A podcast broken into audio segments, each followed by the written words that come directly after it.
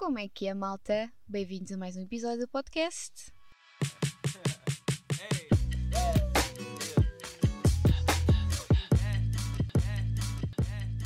Bem, hum, pela primeira vez na história deste podcast, é a primeira vez que eu gravo um episódio depois de surfar.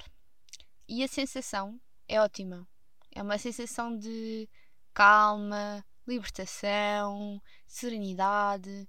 Sinto-me plena, sabem?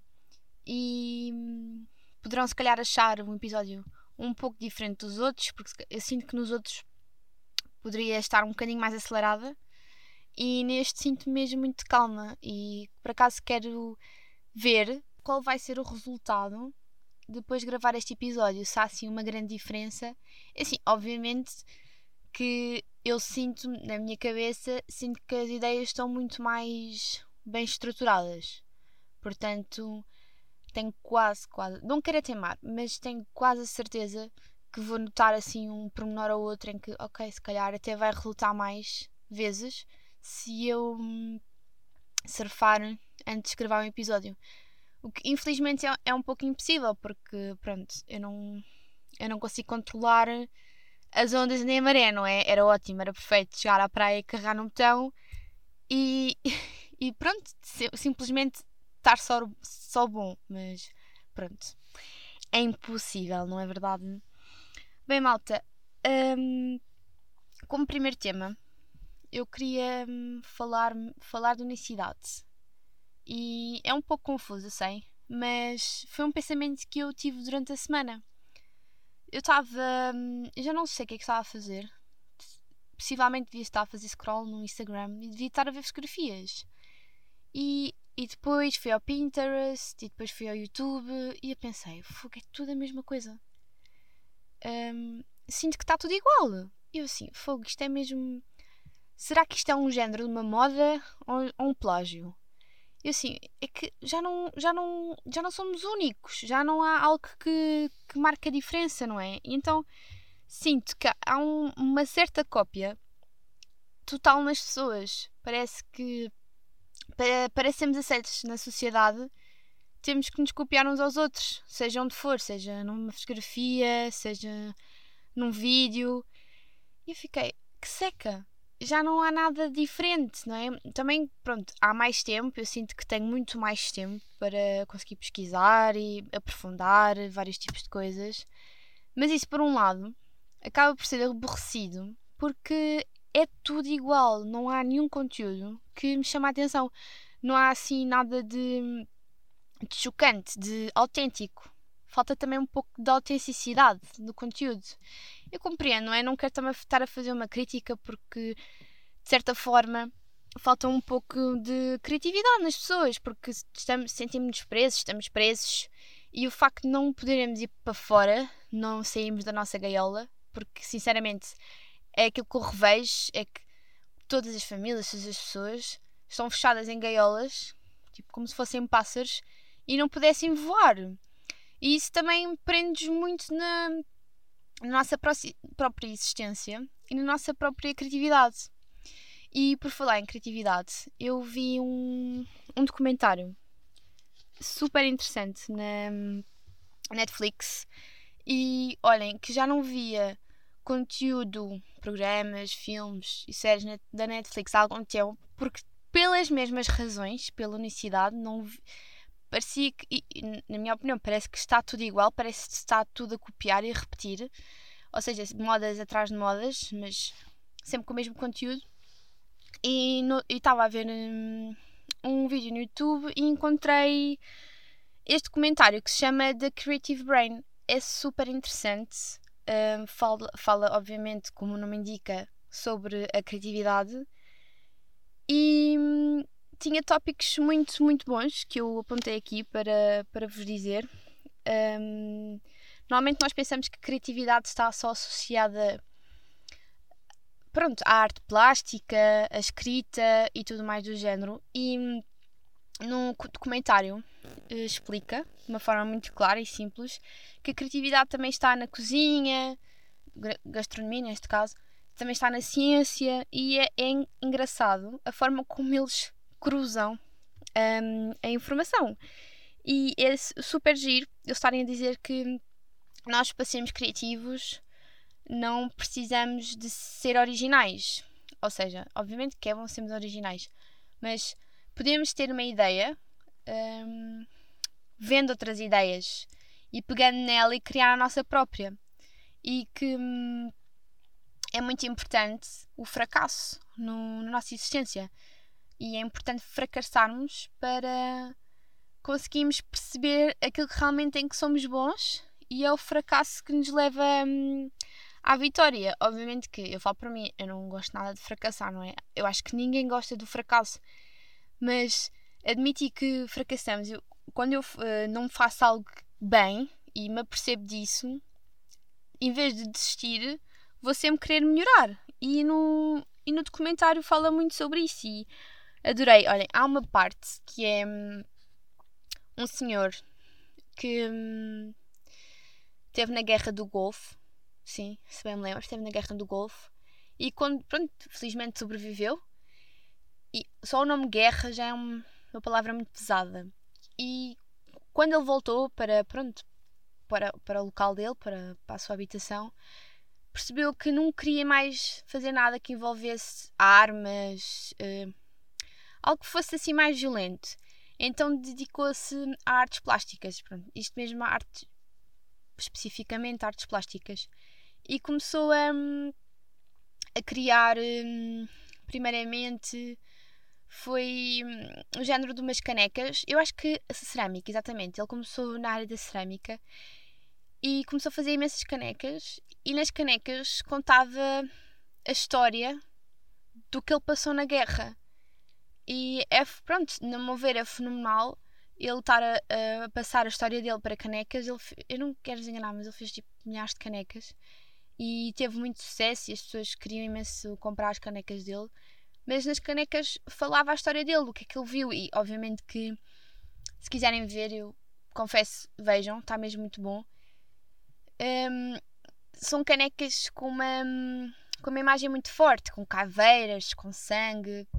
Pronto, e o, e o próprio, cérebro, próprio cérebro dele transformou essa criatividade, ou seja, essa dor, pronto, toda a dor que ele sentiu, para as canecas. E eu achei fenomenal. Também gostei de outra parte ficou na minha cabeça, que foi uma hum, cantora que, pronto, fez o seu percurso na música e depois decidiu dedicar-se à cozinha.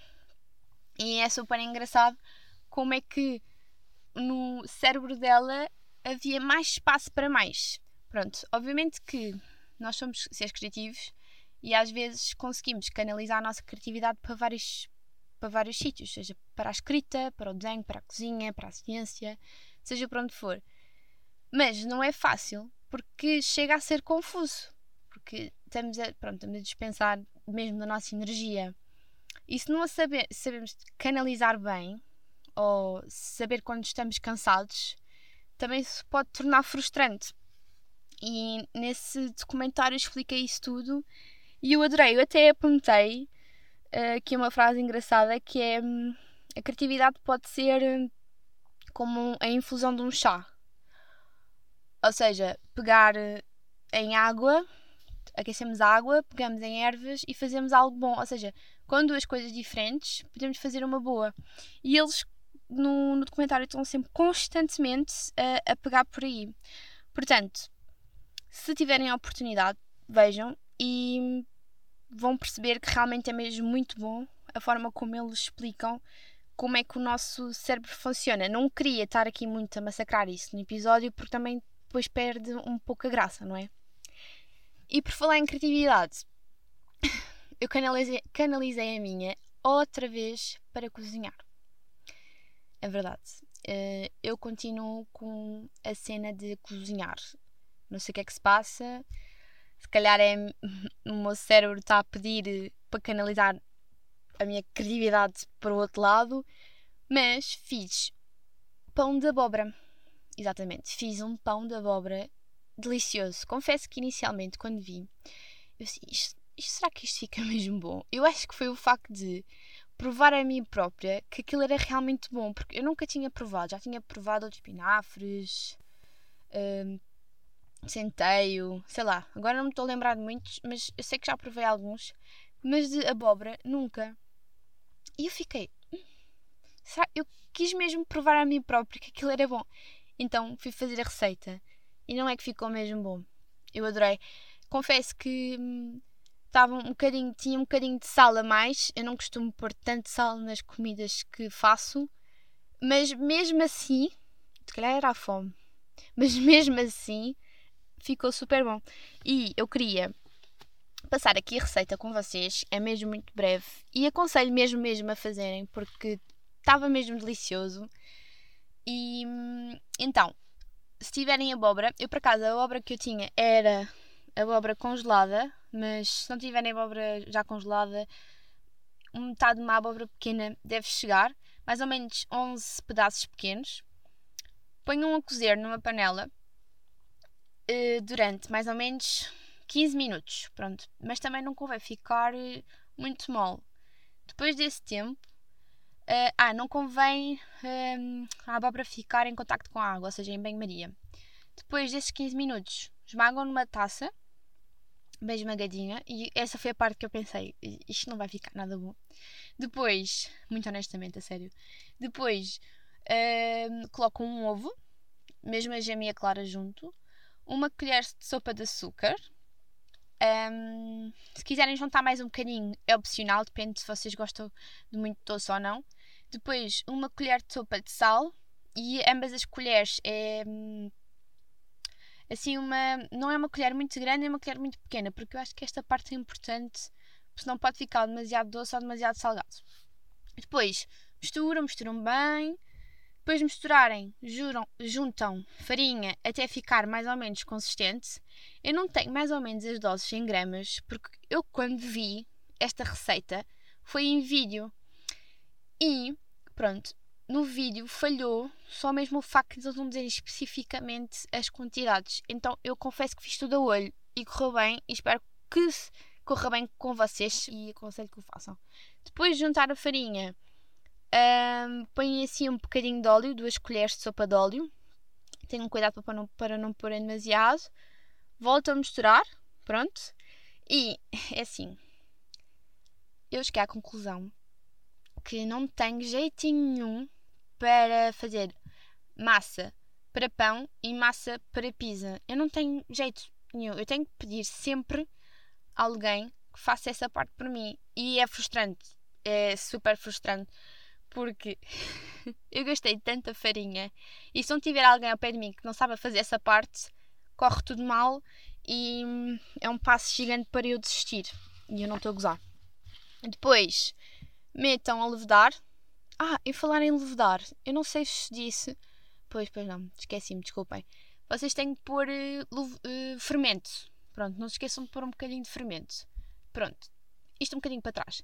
Depois, põem a levedar, esperam um bocadinho, depois fazem bolinhas, depois nessa parte das bolinhas volta a levedar mais um bocadinho, depois vocês virem que a massa já está mais ou menos assim fofinha, vão pôr no forno. Na parte do forno, se quiserem, podem pôr umas sementes por cima do pão. Eu gostei, ficou mesmo giro. É umas sementes opcionais, girassóis, é sementes que vocês quiserem. Olhem, eu confesso que o resultado final foi delicioso, não sobrou. Foi tudo à vida. Foram mais ou menos 11, 12 pães. O problema é que eu acho que pus fermentamentos, porque não cresceu muito. Ficaram assim mesmo muito pequeninas. Nem, se calhar, talvez. Não, mais pequenas que a palma da mão. Muito, muito possivelmente.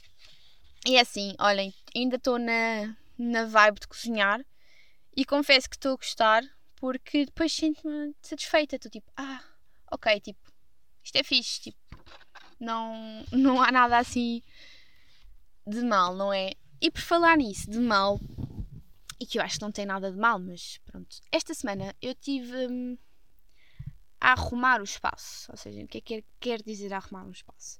Eu tinha assim uns sacos já por arrumar, com muitas tralhas em casa e confesso que ando há meses para arrumar aquilo, porque é aquelas coisas que vocês sabem que mais tarde vão ter que ir para o lixo, mas que não têm a coragem para o fazer devido ao apego. Mas na realidade não precisam daquilo para nada. Pronto. E então, num diazinho, o dia teve tipo. Nem, nem fui à rua, pronto, nem para dar aquela voltinha para arejar. Estava mesmo cinzento, imensa chuva. E assim, é mesmo isto, é o dia indicado. Fui à garagem, fui buscar o saco. E quando despejei o saco, é que eu percebi o quanto ridículo eu tinha aquela tralha há imenso tempo. Vocês lembram-se? Eu acho que tipo, quem ouve os meus episódios deve se lembrar disto de certeza. E se não se lembram, olhem, confesso que foi das melhores alturas da minha vida quando andava no básico, quando íamos para as férias de verão e pensávamos que nunca mais íamos ver na vida os nossos amigos, aquela nostalgia que eles nunca mais iam voltar e passado três meses voltávamos a vê-los. Pronto. Escrevíamos aquelas cartas e aquelas mensagens super pirosas, tipo és o amor da minha vida, obrigada por tudo. Eu acho que, sinceramente, o, o que é que o nosso cérebro era na altura, não é? Como é que a nossa mente, a nossa consciência era na altura? Isso realmente. Isso era verdadeiramente o nosso, o nosso problema. A vida era tão fácil. Ou então não, nem depende. Mas eu tive. Abri uma caixa de madeira já velha, cheirava super mal. E quando eu abri e vi essas cartinhas, essas mensagens, esses papéis, eu fiquei: oh meu Deus, eu tenho isto há mais de 10 anos para aqui. E eu pensei: sabem aquele momento em que vocês ficam. Um, qual é a decisão que eu vou tomar? A. Vou guardar isto e sei que isto não vai dar falta nenhuma e vai estar só a ocupar espaço. B. Ok, realmente isto é muito engraçado, mas eu não preciso disto para nada. Pronto. E eu, como já tinha-vos dito, e quem não sabe, volto a referir, eu sou uma pessoa extremamente minimalista. Eu não gosto nada de coisas a mais, muitas misturas. Faz-me nervos, faz mesmo confusão. E eu escolhi a opção B. Eu pensei, Joana, ok, isto está na tua memória. Obviamente que eu li imensas mensagens e imensas cartas. Eu comecei-me a rir porque tem mesmo a sua piada e aqueles desenhos mesmo pirosos cheios de corações. Pronto, foi bom para dar aquela, sabem, aquela nostalgiazinha. Mas eu pensei, eu não preciso disto para nada. Eu, se eu guardar isto, é simplesmente um apego. Obviamente que se fosse fotografias, fotografias não mando fora, eu guardo todas porque acho que isso é um, uma situação completamente diferente. Até sinto que a falta de respeito, vejam lá, sinto que é falta de respeito deitar fotografias fora, mesmo com pessoas que eu já não me dei, ou mesmo com pessoas que, pronto, as coisas não correram bem. Não sei, sinto isso, isso não, não é bom. Mas aquelas caixas cheias de tralha, olhem, recordações mesmo velhas de, sei lá, de, Uh, bilhetes, sim, bilhetes para festivais, para concertos, bilhetes de autocarro de viagem, coisas ridículas. Eu peguei naquilo e mandei tudo para o lixo. E pensei, será que isto é um passo de, de desapego? Será que eu já estou num, num caminho da minha vida que já não sinto tanto apego pela, pelas coisas? E foi interessante e pensei nisso. Uau, se calhar até. Se calhar isto até foi bom para eu perceber que já não tenho tanta necessidade de guardar coisas, que naquele, neste caso foram aquelas caixas, aqueles papéis, tanta tralha. E então um passo que, ok, boa, aprendi, já aprendi qualquer coisa nesta experiência a qual eu chamo de vida. Bem, malta, espero sinceramente que vocês tenham gostado deste episódio. Eu sinto que tive muito mais calma se calhar vou começar a surfar mais vezes antes de gravar. Mesmo que seja surfar, andar assim um bocadinho de skate, sempre desanuvia mais um bocadinho. E espero que tenham uma semana boa e hum, tudo bom para vocês. Tchau, beijinhos.